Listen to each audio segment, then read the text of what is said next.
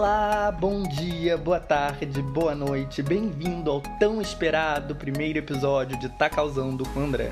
Esperado por quem? Bom, pelos meus pais, talvez pelo meu namorado, mas quem sabe isso não mude, né? Provavelmente não, mas quem sabe. Eu sou André e você que está me ouvindo é o André Náutico, o meu fã.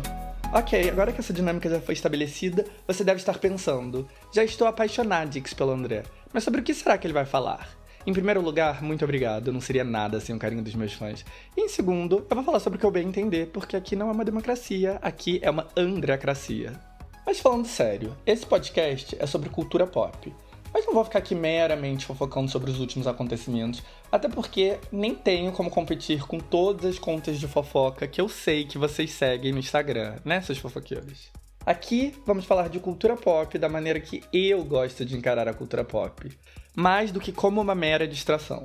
A cultura pop é um espelho da nossa sociedade e do tempo em que vivemos. Ela revela muito sobre nós mesmos, sobre o que aspiramos ser, sobre o que acreditamos e sobre aonde queremos chegar. E é através desse prisma que eu quero analisar e discutir o que está causando. Além disso, vou ocasionalmente falar sobre meus gostos, minhas opiniões e dar umas boas reclamadas, porque eu amo reclamar. E fofocar. Reclamar e fofocar, meus dois hobbies. Então, sim, vamos ter uns momentos googlóis. Ocasionalmente, vamos até ter uma pitada de política, mas bem ocasionalmente porque o mundo já tá pesado demais e o que eu quero é proporcionar um momento leve de reflexão e descontração. Também é importante destacar que estamos em modo beta, ou seja, em períodos de teste. Não sei ao certo como vou encaixar as peças do quebra-cabeça que será esse podcast.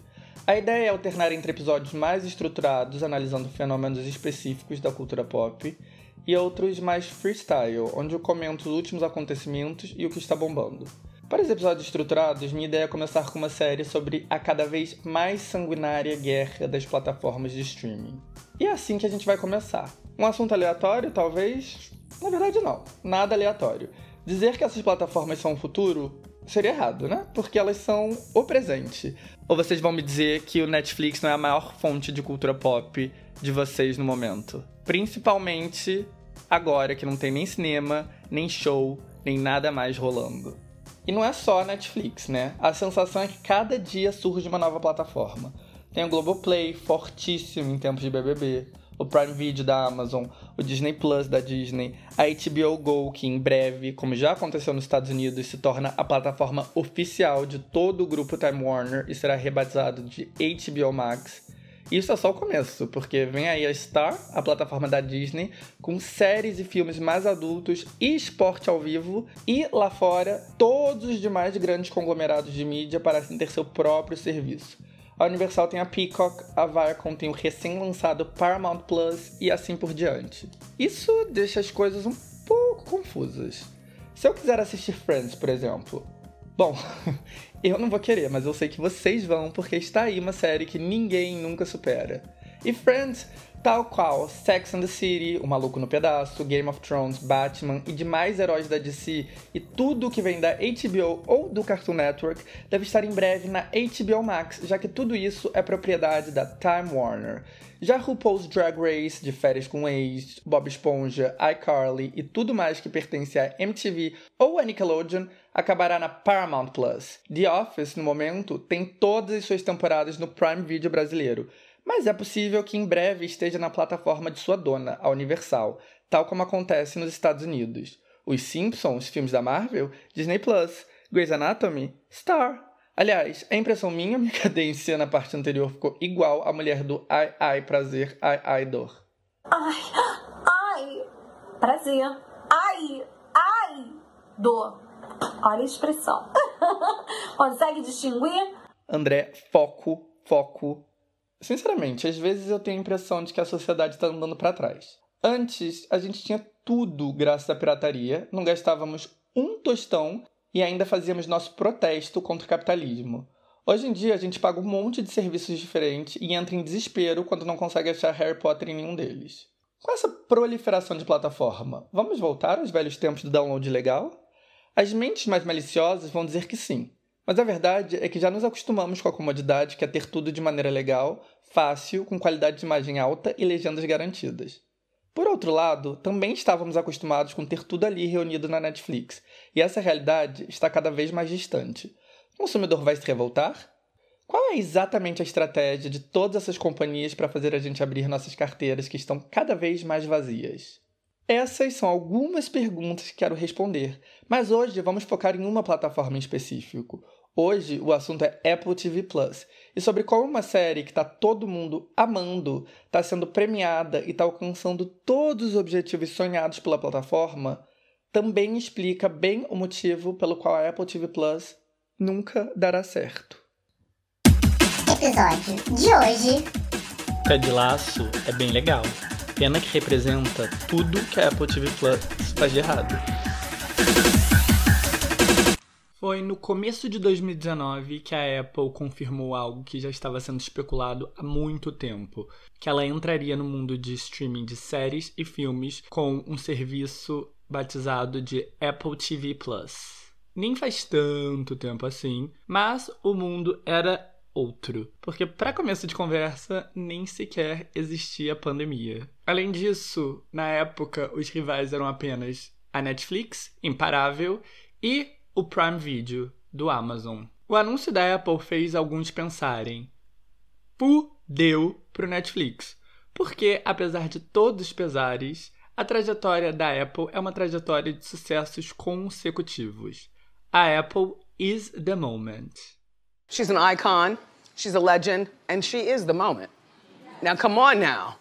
Eu, em particular, sou um socialista de iPhone e MacBook. Mas assim, independentemente da sua opinião, se você prefere Windows ou Samsung ou Xiaomi, é inegável que a posição da Apple como a marca mais valiosa do mundo é totalmente compreensível. Quase tudo que eles se propõem a fazer é um sucesso e uma revolução, desde que eles introduziram o iPod no mercado já faz 19 anos. Naquela época, nem existia a opção de consumir legalmente música na internet, que era uma verdadeira terra sem lei, onde reinavam Napster, o Kazaa, LimeWire, Ares e afins. Aliás, saudades. Brincadeirinha, Polícia Federal, pirataria que não. Naquele cenário, a Apple introduziu a iTunes Store, vendendo música por um dólar. Eu ri. Quem diabos vai gastar dinheiro em algo que se consegue tão facilmente de graça? E de fato, no Brasil, onde a gente não é otário, ninguém gastou. Inclusive, durante a maior parte dessa história, a loja do iTunes nem sequer existia por aqui. Mas nos Estados Unidos e em outros mercados fonográficos valiosos, como Reino Unido, Japão e Austrália, o hábito de comprar música digitalmente pegou, e até o Spotify destruir tudo, a Apple lucrou bilhões com a era digital da música, sendo um dos únicos pontos para se obter MP3 de maneira legal. Daí veio o iPhone e muitos pensaram: não, obrigado, já estou muito bem com meu Blackberry, esse teclado touch dá muito trabalho e eu adoro o BBM. Mas quem ri por último ri melhor, e no fim, não só o Blackberry, como também a Nokia, o Motorola e todo o resto foi destruído pelo telefone celular da Apple. De tablet a fone de ouvido wireless, se a Apple lança, costuma dar certo. Até hoje eu não entendo direito qual a funcionalidade do Apple Watch, mas eu sei que ele vende bem. E na real não importa se é bom, se já existia antes, se a Android já tinha feito igual. Quando a Apple faz, todo mundo quer e o mercado de consumo é obrigado a se adaptar. Com esse histórico, um serviço de streaming da Apple tinha potencial para ser uma grande dor de cabeça para a Netflix. Aonde eu me meti? Você disse que ia falar sobre uma série que estreou há poucos meses e está falando da estreia do iPod faz 19 anos atrás. Eu só observo. Mundo sabe que a Apple é craque em eletrônicos, mas o mercado de streaming é diferente, com regras diferentes. E apesar de ter muito a seu favor, a Apple não tinha uma coisa essencial: acervo. Em novembro de 2019, quando o serviço foi lançado, a Netflix já tinha muito tempo de estrada e uma enorme biblioteca. A Amazon também foi comendo pelos beirados e tinha um catálogo considerável. A Disney queria lançar seu próprio serviço quase junto e tinha comprado a Marvel, a divisão de entretenimento da Fox e a franquia de Guerra nas Estrelas. Tinha bastante a oferecer. Até Warner, que chegaria alguns meses mais tarde, também. A carta na manga da Apple? Chegar chegando com uma série bombástica que ninguém seria capaz de ignorar que custou centenas de milhões de dólares e que eles ganharam depois de um leilão insano com todas as outras plataformas do mercado. A série em questão falava sobre o turbulento e competitivo mercado de programas matinais da TV estadunidense. E de fato, É um mercado cheio de escândalo e valiosíssimo, onde todas as emissoras de TV aberta disputam com programas que misturam informação e entretenimento e com âncoras famosos com salários multimilionários. Mas assim, por mais turbulento que seja esse mundo, não foi essa sinopse que fez com que a série virasse o projeto mais disputado do mercado. O que transformou The Morning Show numa aposta que valia a pena investir centenas de milhões eram suas estrelas. Para começar, ela mesma, a legalmente loira Reese Witherspoon. Uma das atrizes mais valiosas de Hollywood, ela tinha de tudo: sucessos comerciais, sucessos de crítica e até um Oscar, o reconhecimento máximo da indústria. Ela por si só já vale muito. E não só como atriz, mas também como produtora. Na indústria, ela tinha uma reputação de produtora foda, com uma habilidade impressionante de transformar livros em grandes sucessos audiovisuais. Quando The Morning Show entrou em produção, ela vinha de um enorme sucesso, Big Little Lies, sua estreia na TV. Exibida na HBO, a produção foi um divisor de águas, fazendo com que atores de cinema A-list, que nunca tiveram nenhum interesse na televisão, considerassem pela primeira vez o meio. Foi Reese que comprou os direitos do livro australiano, e foi ela que produziu a série que ela co-estrelou ao lado de Nicole Kidman, Shailene Woodley e Zoe Kravitz. Também foi a Reese que comprou os direitos do mega best-seller Gone Girl, ou Garota Exemplar, da Gillian Flynn. Ela acabou não participando do filme, mas autorizou e produziu o elogiado longa, estrelado por Rosamund Pike e dirigido por ninguém menos que David Fincher. Tudo isso para dizer que Reese nem era o prato principal. O que fez todos os executivos perderem a cabeça por The Morning Show foi o fato de que Reese teria como co-estrela ninguém menos que Jennifer Aniston. Aniston pode não ter Oscar, mas ela tem algo tão valioso quanto, se não mais, um incomparável apelo popular. O público é fascinado com Jennifer Aniston em um nível pessoal. As comédias românticas que ela estrela podem nem ser queridinhas da crítica, mas lucram muito. Ela na capa de uma revista é garantia de vendas incomparáveis. A obsessão do universo com Jennifer, que vem desde os tempos de Friends, desde seu casamento com Brad Pitt, é um fenômeno poucas vezes reproduzido. Talvez a única capaz de despertar tamanho interesse seja, ironicamente, Angelina Jolie. A grande cereja no topo é que The Morning Show seria o retorno de Aniston para um seriado semanal desde que ela estrelou o que é provavelmente a série mais bem sucedida de todos os tempos, Friends. Não sei se vocês já ouviram falar. Como se tudo isso fosse pouco, Steve Carell também teria um papel. Carell é o principal nome de The Office, a única série que nos Estados Unidos consegue competir com Friends em fervor público e que é a produção mais valiosa no mercado de streaming no país. E The Office à parte, Carell também é um nome de altíssimo prestígio. Ou seja, parece uma receita perfeita para o sucesso. Tudo está ali perfeitamente alinhado. Fácil entender porque a Apple praticamente deu um cheque em branco para conseguir os direitos de exibição de The Morning Show. Mas claro, nada é tão simples assim. O tema desse podcast era Ted Lasso. A Jennifer Aniston está em Ted Lasso? Não, a Jennifer Aniston não está em Ted Lasso. Então, André, aonde exatamente você quer chegar? Não importa o quão gigantesca as estrelas envolvidas sejam. É muito difícil uma série carregar sozinha todo um serviço de streaming. Mais do que as maiores estrelas do universo, a série em questão precisa de apelo popular. E bom, o turbulento mundo dos programas matinais dos Estados Unidos pode ter sua dose de drama, mas não é exatamente o assunto que vai reunir o universo na frente da tela, né? Pelo menos não a princípio. Então, achar o tom certo já foi um processo quase tão turbulento quanto o universo retratado pela série. Para conseguir alinhar a expectativa de tantos pesos pesados, a Reese, a Jennifer, a Apple, foi necessário reescrever a série várias vezes e mudar o showrunner até achar o tom que satisfazesse todos esses poderosíssimos egos. Com a missão de atrair o público para a Apple TV Plus, The Morning Show estreou junto com a plataforma em novembro de 2019. Diferente do que a Netflix faz, a Apple optou por lançar episódios de maneira semanal, algo que faz completo sentido, dado que, bom, o serviço praticamente não tinha acervo e a gente precisa de algum incentivo para pagar a Apple TV Plus por mais de um mês, né? Então, além de lançar a série de maneira semanal, a Apple também apostou em preços baixos, incluiu a assinatura em pacotes de serviços e também a deu como brinde para milhões de pessoas que compraram qualquer produto da empresa. Mas o primeiro empecilho foi a crítica. Os primeiros dois episódios da Morning Show, nas quais a série ainda tentava encontrar seu tom, foram mal recebidos pela crítica especializada, de modo que a valiosíssima série carregava todo o serviço em suas costas chegou com um burburinho entre negativo e desinteressado. Não foi o começo mais auspicioso. A showrunner, Kat Erin, chegou a reclamar, dizendo que havia uma clara má vontade contra a série e que muitos críticos pareciam querer que a produção fosse ruim por estar torcendo contra a Apple. Ela estava errada? Não, não estava. De fato, existia uma má vontade.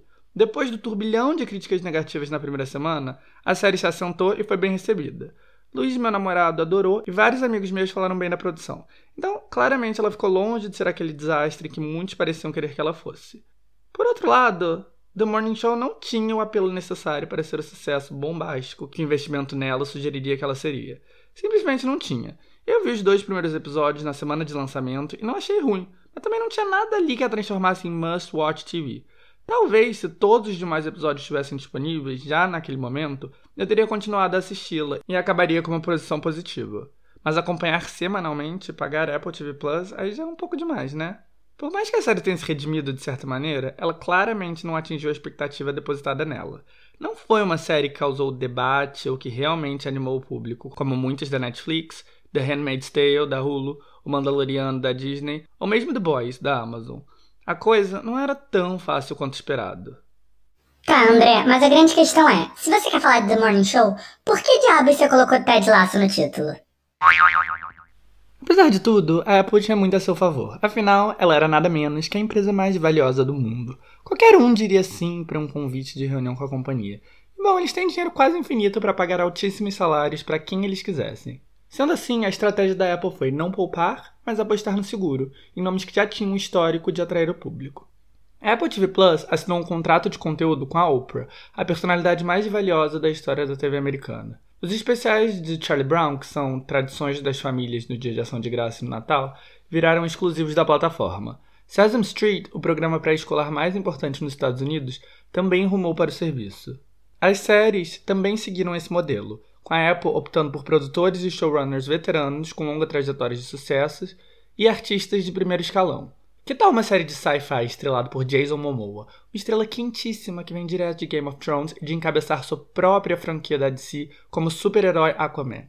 Ou uma série de terror de um dos nomes mais importantes do gênero, M. Night Shyamalan, que desde o Sexto Sentido dirigiu erros e acertos, mas quase sempre obteve sucesso. Tem também Truth Be Told, um emocionante drama com a premiadíssima Octavia Spencer. Ou Amazing Stories, dirigido por ninguém menos que Steven Spielberg. Ah, tem ainda a minissérie Defending Jacobs, com Chris Evans, sex symbol e estrela de cinema, o próprio Capitão América da Marvel. Bom, de certa maneira, imagino que deve ser um pouco frustrante para Apple, uma empresa muito acostumada a acertar, investir tanto dinheiro em séries com nomes premiados e caríssimos, só para ser totalmente ofuscada por Emily em Paris. Isso não quer dizer que as séries sejam ruins. Como já disse, muitas pessoas próximas de mim gostaram de The Morning Show. Luiz, meu namorado, adorou Servant. Uma amiga me recomendou Dickinson, uma comédia leve estrelando Hailey Steinfeld. Elas também não são necessariamente fracassos. Várias delas foram renovadas para uma segunda temporada. A própria The Morning Show está com seu segundo ano em produção no momento. Mas, obviamente, nenhuma delas cumpriu o objetivo de colocar a Apple TV Plus na competição com a Prime Video ou com a Disney Plus. Muito menos com a Netflix. Vender entretenimento, afinal, não é a mesma coisa que vender tecnologia. E sendo totalmente sincero, quando a gente mergulha mais a fundo nas decisões da Apple TV, a gente se dá conta que, talvez pela primeira vez, a Apple não tenha a mais mínima ideia do que está fazendo. Bom, já vou sentando aqui que eu já vi que você vai dar a volta ao mundo antes de você chegar em Ted Laço. A Netflix tem uma missão: vender entretenimento. A Disney Plus vende todo o universo de produtos mas o que une tudo é também o entretenimento. O Apple TV Plus, porém, tem como objetivo algo que não necessariamente combina com o serviço que ela oferece: vender celulares, tablets e computadores. Esse objetivo, sem um planejamento muito inteligente, não combina com o ambiente criativo necessário para fazer propriedades de entretenimento fluírem. E bom, planejamento muito inteligente parece estar em falta. Para começar, a Apple incentiva enormemente que todos os programas em sua plataforma mostrem os produtos Apple. Até aí, fácil. Com exceção de uma ou outra produção de época, celulares e tablets e notebooks podem se encaixar em quase qualquer cenário. Mas daí as coisas começam a ficar mais turbas e o business começa a afetar diretamente na liberdade que sempre foi um diferencial no universo do streaming, em comparação com a TV tradicional. Por exemplo, cenas onde produtos eletrônicos sejam danificados devem ser evitadas. Deixando as coisas mais complicadas, as séries e filmes da Apple têm que combinar com os valores e a imagem corporativa da Apple. Mas qual diabos é essa imagem? Com a Disney, por exemplo, nós sabemos que é entretenimento familiar. Mas qual é o público da Apple? Quais são as linhas que não podem ser cruzadas? Não é uma empresa para criança. Pois bem, aparentemente não pode haver xingamento excessivo, não pode violência demais, não pode nudez, ou seja, com exceção de um fuck ali ou acolá, não pode absolutamente nada que você não encontraria numa série tradicional de um canal aberto dos Estados Unidos. O que quer dizer que não pode nenhuma das coisas que faz com que as séries de streaming tenham sucesso? Veja bem, o espectador moderno não quer que reinventem a roda. Programas tradicionais funcionam muito bem no Netflix, mas eles têm que ter uma pitada extra, um toque do proibido. É esse o diferencial de muitos dos maiores sucessos da plataforma. Por exemplo, Bridgerton é uma série tradicional em quase todos os aspectos, baseada em um romance similar ao que você encontraria em uma banca de jornal. Não é uma história particularmente fora da casinha. Mas o que transforma a série em febre foi a liberdade sexual, que apesar de estar longe de ser explícita, nunca seria permitida na TV aberta americana. É isso que a levou para outro patamar. Mas, na Apple TV Plus, isso não seria possível. O limite da Apple é exatamente o limite que os espectadores estavam acostumados até a explosão de streaming. E para ver esse tipo de conteúdo, melhor ligar a TV do que assinar um serviço de streaming que, afinal de contas, só tem meia dúzia de séries originais. Essa visão limitada, vindo de executivos do mundo corporativo, é o fim de qualquer ambiente criativo. Além de não fazer sentido.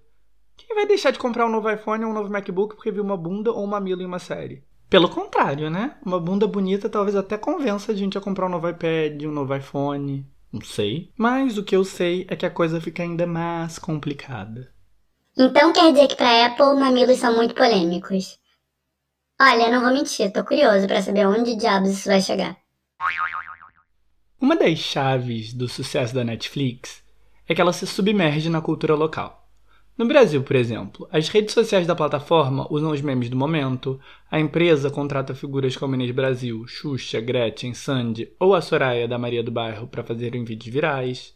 Eles têm contrato com a Bruna Marquezine, com a Manu Gavassi, tem todo um know-how sobre quem são as estrelas populares, o que está na moda, etc. Já a Apple é uma empresa dos Estados Unidos. E servir o consumidor dos Estados Unidos é um modelo que sempre deu certo para eles e que fez eles conquistarem o mundo. O que a Apple aprendeu é que, se dá certo lá, dá certo em qualquer lugar. Veja a trajetória do iPhone em um dos mercados mais importantes do mundo, o Japão. O início do aparelho por lá foi complicado. Desde a década de 90, o país sempre teve uma indústria de celular muito mais avançada que no resto do mundo. Enquanto aqui no Ocidente, a coisa mais moderna que nós tínhamos em nossos telefones era o jogo da cobrinha, no Japão eles já tinham internet, emojis e câmera nos aparelhos. Os celulares locais eram tão bem estabelecidos que muitos duvidavam que a Apple pudesse dar certo com seus telefones touch e com um sistema operacional totalmente diferente do que os japoneses estavam acostumados. De fato, não deu certo. A chegada do iPhone no Japão foi um fracasso, com a população não dando muita bola apesar do sucesso do iPod no país. Muitos concluíram que o telefone da Apple não ia conseguir penetrar o valiosíssimo mercado. Mas a companhia apostou que era só questão de tempo. E de fato foi. Pouco tempo depois, sem ter que fazer nenhuma mudança específica para o país, a empresa estadunidense tinha destruído a indústria doméstica de aparelhos celulares. Em 2019, a Apple detinha sozinha 56% do mercado de telefones celulares do Japão. Mas bem, como já estou cansado de repetir, vender entretenimento não é vender tecnologia. Por outro lado, a máxima tem sim um fundo de verdade. Se der certo nos Estados Unidos, há grandes chances de dar certo no resto do mundo. Afinal de contas, os Estados Unidos é a nossa referência cultural, para o bem e para o mal. Então, se a Apple TV Plus entender o mercado estadunidense e lançar algo que gere grande impacto por lá, é só questão de tempo até isso causar interesse em todo o resto do mundo. Problema, claro, é que a Apple TV Plus, apesar de ter apostado em instituições fortes no país, como Sesame Street e Oprah, ainda não conseguiu isso. Mas talvez tivesse conseguido se suas bizarras regras corporativas não tivessem interferido. It's the motherfucking DRE. Dr. Dre, motherfucker ousado colocar essa música, mas assim, realisticamente eu tenho quatro ouvintes, eu não acho que eu vou ser processado. Espero. mas enfim, a música não é off-topic, porque além de The Morning Show, o outro grande projeto da Apple TV Plus era uma série bafo sobre a vida de Dr. Dre. O rap gera engajamento altíssimo nos Estados Unidos e vale ouro. Por mais que ele seja esnobado e que muitos executivos não saibam muito bem o que fazer com ele, ele é de longe o gênero que tem maior alcance nos Estados Unidos. Artistas de rap desconhecidos pelo grande público conseguem, de maneira orgânica, mais streams do que quase todos os artistas pop com orçamentos de promoção infinitamente maiores. Plataformas inteiras, como SoundCloud, dependem do gênero. Um dos maiores boards do Reddit, o maior fórum de discussão da internet, é dedicado ao hip hop.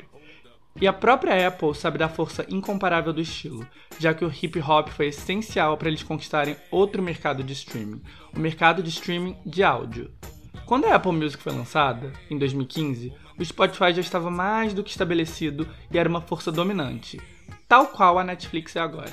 Para chamar a atenção, a nova plataforma focou na música urban, investindo desproporcionalmente em rap e atraindo lançamentos exclusivos dos maiores nomes do gênero, como Drake e Chance the Rapper. Eventualmente, as gravadoras acabaram com a farra e proibiram os artistas de assinarem acordos de exclusividade. Mas a essa altura, a Apple Music já estava lutando de igual para igual com o Spotify. Apesar de que a empresa sueca segue a incontestável líder do mundo, estima-se que a Apple Music tem mais assinantes pagos nos Estados Unidos que o rival. Um case impressionante de sucesso.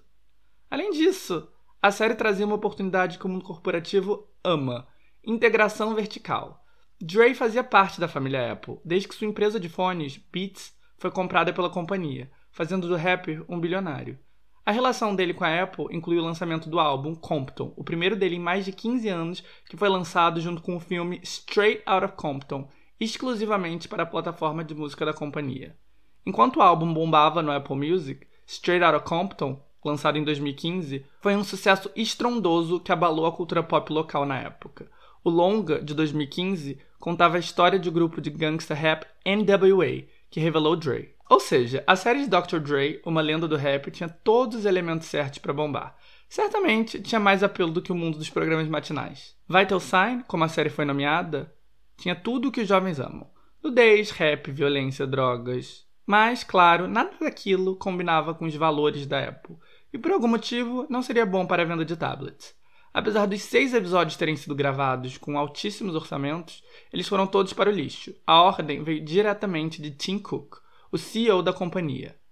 A inabilidade de entender que a versão a riscos do mundo corporativo não necessariamente funciona no mundo do entretenimento fez com que uma oportunidade de ouro fosse jogada fora. Mas claro, não é só de desastres que a Apple TV Plus é feita. André, querido, quando eu falei que você ia dar a volta ao mundo, eu não estava esperando que você literalmente fosse acabar no Japão. De qualquer maneira, muito interessante isso aí que você tá falando sobre Dr. Dre e tal, mas o que isso tem a ver com Ted Lasso?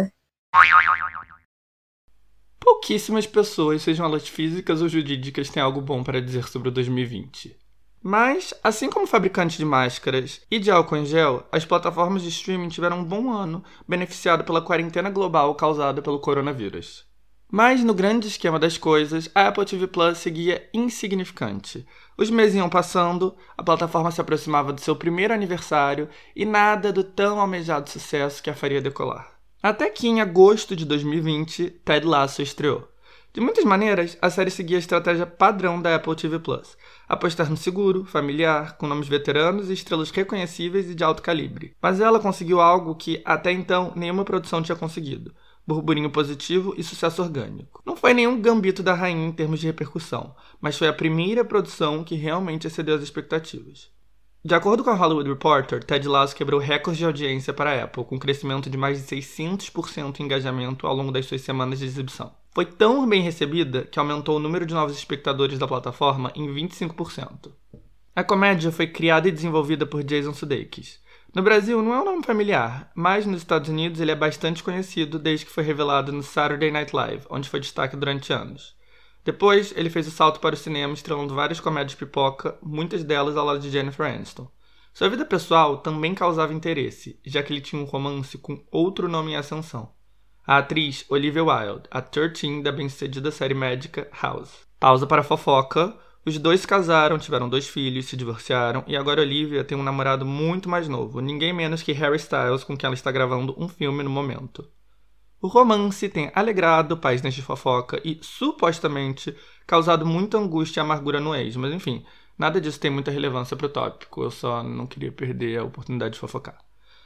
Mas voltando ao que interessa, o personagem Ted Lasso foi criado em 2011. Na época, Sudeikis ainda trabalhava para a NBC, como uma das estrelas do Saturday Night Live, e foi recrutado para criar uma série de sketches para serem exibidos durante a Premier League, campeonato britânico de futebol que iria ao ar pelo canal esportivo do grupo. Ele criou um técnico 100% estadunidense, do Kansas, que não entende nada de futebol, ou melhor, soccer, mas que depois de treinar um time de futebol americano foi chamado para ser técnico de uma equipe britânica. Os sketches foram sucessos virais e ele reviveu o personagem em 2017 para uma exibição na Champions. E daí veio o projeto de transformá-lo em uma comédia para Apple, ao lado de Bill Lawrence, um produtor veterano de sitcoms televisivos. E assim nasceu Ted Lasso, a série. A primeira vez que eu ouvi falar de Ted Lasso foi uma matéria da New York Times do fim do ano passado, que falava sobre os empecilhos criativos da Apple TV Plus. O jornal destacava Laço como uma das poucas séries que tinha dado certo e notava que, apesar disso, ela não trazia muitos riscos e poderia ser facilmente exibido em qualquer canal de TV aberta. Mas claro, se tem um gênero onde as limitações da Apple TV não necessariamente significam o fim do mundo, esse gênero é a comédia. The Office, que é a comédia mais valiosa nos Estados Unidos graças ao seu sucesso histórico na Netflix local, foi criada para a TV aberta. Friends, que também segue um fenômeno imparável na internet, também.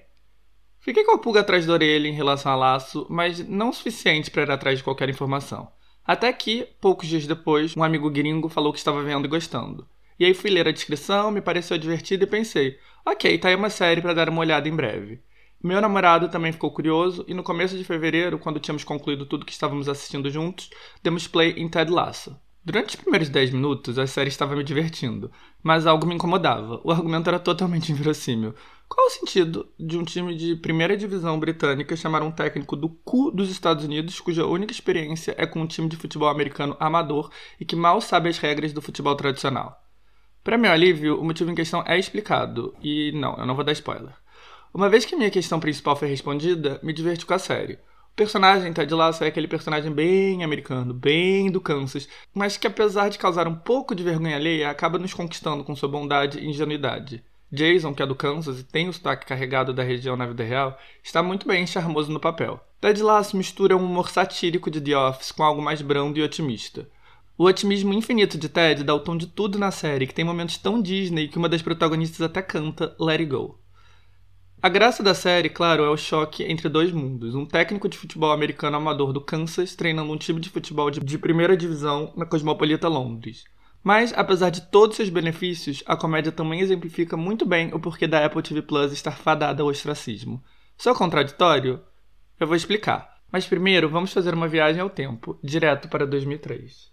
André, quem te disse que eu quero voltar para 2003? Quem?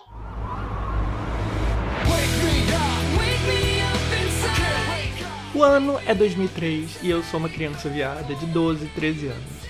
Naquela época, a cultura pop dava dois caminhos para pré-adolescentes, ambos bastante atraentes para crianças viadas.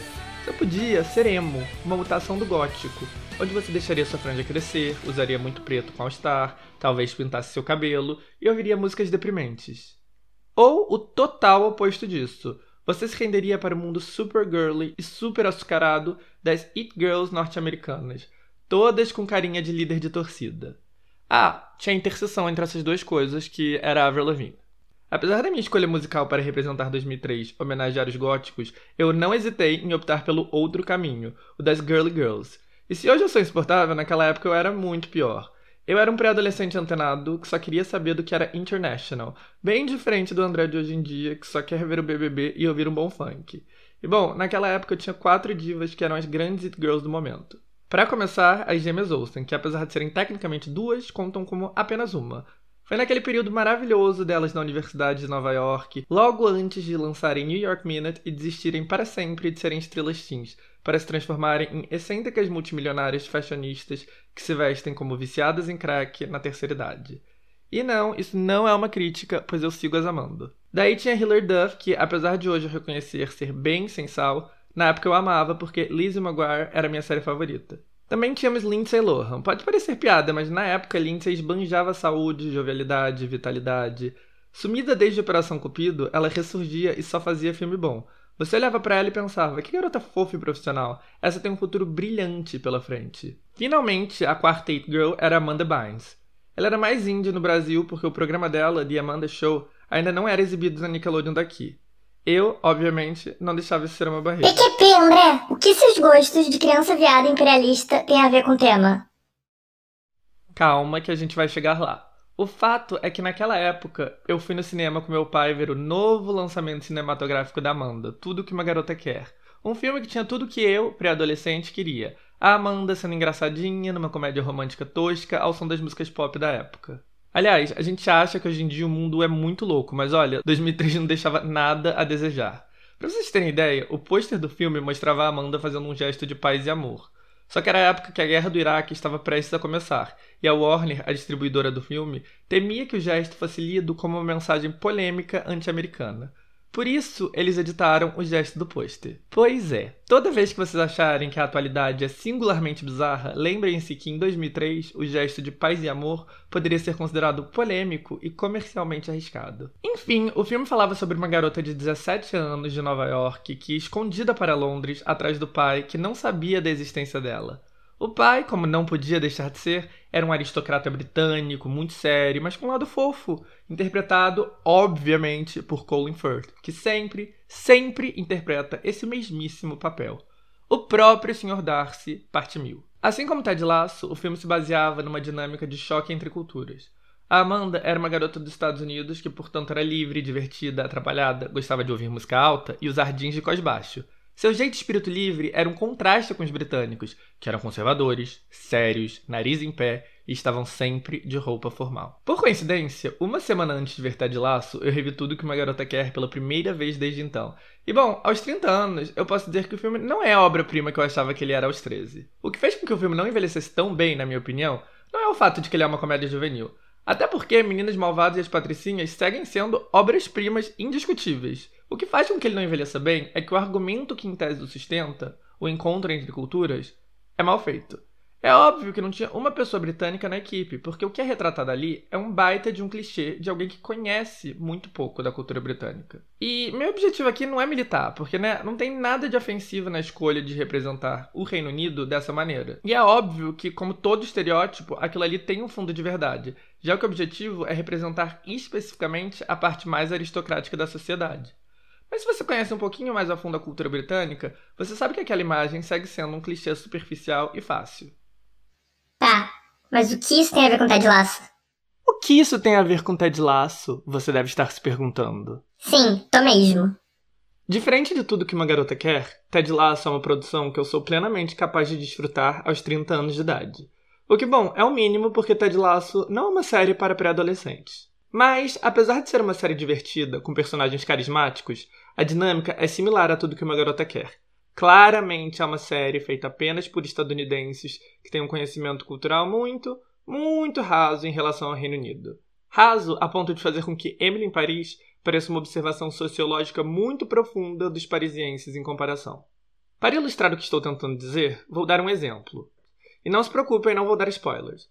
Mas uma das personagens chaves é uma modelo glamurosa que é namorada de uma das estrelas do time de futebol. A gente entende o que a garota deve representar: ser meio povão, irreverente, fofa. Mas a Inglaterra é um país onde os traços culturais são muito claros. O sotaque da classe trabalhadora, por exemplo, é diferente do sotaque da classe alta. Mas eles escolheram uma atriz que não representa em nada o tipo que eles mesmos queriam representar. A Juno Temple, a atriz em questão, é bem boa no que faz. E ela faz o personagem de maneira carismática. Mas a Juno Temple, como grande parte dos atores britânicos, é posh, de um background posh, ou seja, de família rica. E ela não esconde muito bem esse fato. Então é super estranho ver um personagem que é para parecer meio do povo falando como uma inglesa que, bom, francamente, não é nada do povo e parece ter saído direto de uma boarding school de gente rica. Um detalhe que passa despercebido pela maioria mas cuja única explicação para passar despercebido pelos criadores e produtores é uma certa indiferença em relação a uma das culturas que eles estão retratando. A cultura britânica da série é aquele monte de clichês de alguém que conhece a Inglaterra, mas não conhece a Inglaterra. O Reino Unido tem muitos tabloides e paparazos. Os jornalistas de lá são diretos e fazem tudo por um furo. Eles amam chás e biscuits e Spice Girls. Tem muitos pubs. Eles chegam todo mundo de wanker o tempo todo. Talvez isso explique a recepção morna que Ted Lasso recebeu inicialmente por lá. Uma das únicas críticas especializadas da série no Reino Unido, feita pela The Guardian, deu a ela 2,5 em 5 e a definiu como uma comédia que não diz muita coisa. Um baita de um contraste com a resposta dos profissionais nos Estados Unidos. De acordo com Rotten Tomatoes, a aprovação crítica de Ted Lasso por lá foi de 86%. Eu não tô aqui pontuando algo particularmente sério. Nada retratado em Ted Lasso em relação à cultura britânica é ofensivo, errado ou qualquer coisa do gênero. É só raso. E raso por raso, Ted Lasso continuou como uma série bem feita. Eu diria que é uma das melhores que eu vi esse ano. Bom, estamos em março, mas apesar disso, com certeza não. É uma série que eu recomendaria? Claro. De muitas maneiras, Ted Lasso é exatamente o antídoto que muita gente precisa em tempos de incerteza e pandemia. Uma série leve, feita com claro objetivo de tocar o coração dos espectadores. É uma série que, tal como o próprio Ted Lasso, é otimista. E é bem feita, tem boas atuações, muitas sacadas bastante espertas. Em contrapartida, eu sou cínico, então, além das observações culturais rasas, tive minhas questões com a série. Em relação à verossimilhança, não achei o psicológico dos personagens muito bem construídos, com exceção do protagonista. Está claro que certas amizades e certos character developments são feitos com o objetivo de tocar o espectador, mas não fazem muito sentido para além disso. Priorizar fazer o espectador se sentir de determinada maneira, ao invés de construir relações realistas entre os personagens, é uma escolha válida, mas não é algo que me agrada. Sem falar que o mundo multimilionário do futebol é retratado de uma maneira totalmente louca, onde ninguém tem agentes, nem managers, nem nada. Também não gosto muito do protótipo de personagem girl boss sendo vendido como feminismo, o que Ted Lasso tem aos montes. Enfim, de maneira geral, tem um problema quando a fórmula de uma série é muito clara e a fórmula dessa comédia, priorizar ser feel good e te fazer gostar de todos os personagens acima de qualquer coisa, inclusive realismo, é bem clara. Mas isso são questões minhas e dos meus gostos pessoais, não questões da série em si. E eu sei separar as duas coisas. Ted Lasso faz muito bem o que ela se propõe a fazer. Ao mesmo tempo que com certeza não vou ver a segunda temporada, eu não teria nenhum problema em recomendar a série para qualquer um que queira algo leve para assistir. E sem a menor dúvida, ela é um passo na direção certa para a Apple TV Plus. Como eu disse antes, a série foi a primeira que excedeu as expectativas. A empolgação dos executivos com ela foi tanta que, em dezembro, eles anunciaram que não tinham renovado a série por apenas uma temporada, mas por pelo menos mais duas. A primeira vez que a plataforma confirmou uma terceira temporada de uma série antes sequer do começo da rodagem da segunda. Tá, André, mas você ainda não concluiu o raciocínio com o qual você começou esse podcast. Legal tudo isso aí que você falou do Ted Lasso e da Amanda Bynes e sei lá mais o que. Mas você mesmo tá dizendo que a série é o maior sucesso deles e é um passo na direção certa. Então, como se explica aquele seu raciocínio lá do começo, que a suposta melhor série deles representa o porquê da Apple TV Plus nunca dar certo? Porque Ted Lasso, apesar de todas as suas qualidades, sofre do mesmo defeito que faz com que a Apple TV Plus seja tão pouco competitiva. Ela olha demais para o próprio umbigo. Uma série sobre o choque entre culturas é claramente uma série feita com conhecimento bem superficial de uma das duas culturas ali retratadas. E, como disse antes, isso não é necessariamente um problema para uma série individual, mas reflete o problema maior da plataforma. A Apple não dá ponta sem nó. Ela não entrou no mundo de streaming para ser só mais uma na multidão. Mas se a Apple TV Plus quer ser levada a sério, é necessário uma enorme dose de humildade. A Apple pode ser dos Estados Unidos, mas a plataforma, para dar certo, tem que ser global, e é preciso se informar sobre as peculiaridades do mundo para realmente conseguir conquistá-lo. Então, ao mesmo tempo que Ted Lasso está no caminho certo para o serviço, ele também é um retrato de muita coisa que a Apple TV Plus está fazendo errado. Claro que dá tempo da companhia se dar conta disso e mudar de direção. O universo do streaming é um pouco saturado, e mesmo com séries boas, a série vai estar em desvantagem em relação à Netflix ou à Disney, Warner, Universal. Mas dizer que nunca dará certo, como disse no título do podcast, é apenas uma provocação. Sim, indo na direção atual, não tem como dar certo mesmo, mas nada impede de mudar o rumo. Mas o que a Apple precisa entender é que vender entretenimento não é vender celular, e exigir que tudo ali exibido seja inofensivo o suficiente para também servir como um anúncio family friendly de um iPhone é uma receita para o fracasso.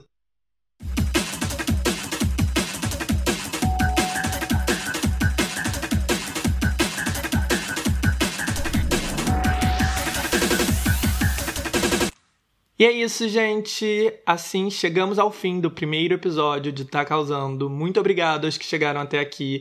Me mandem os feedbacks, me digam o que acharam e tem algumas considerações a fazer. Primeiro, como vocês notaram, esse episódio foi mais estruturado. Nem sempre vai ser assim, mas em casos como o de hoje, todo o texto, assim como links e referências dos dados que dei, estarão em tacausando.com.br.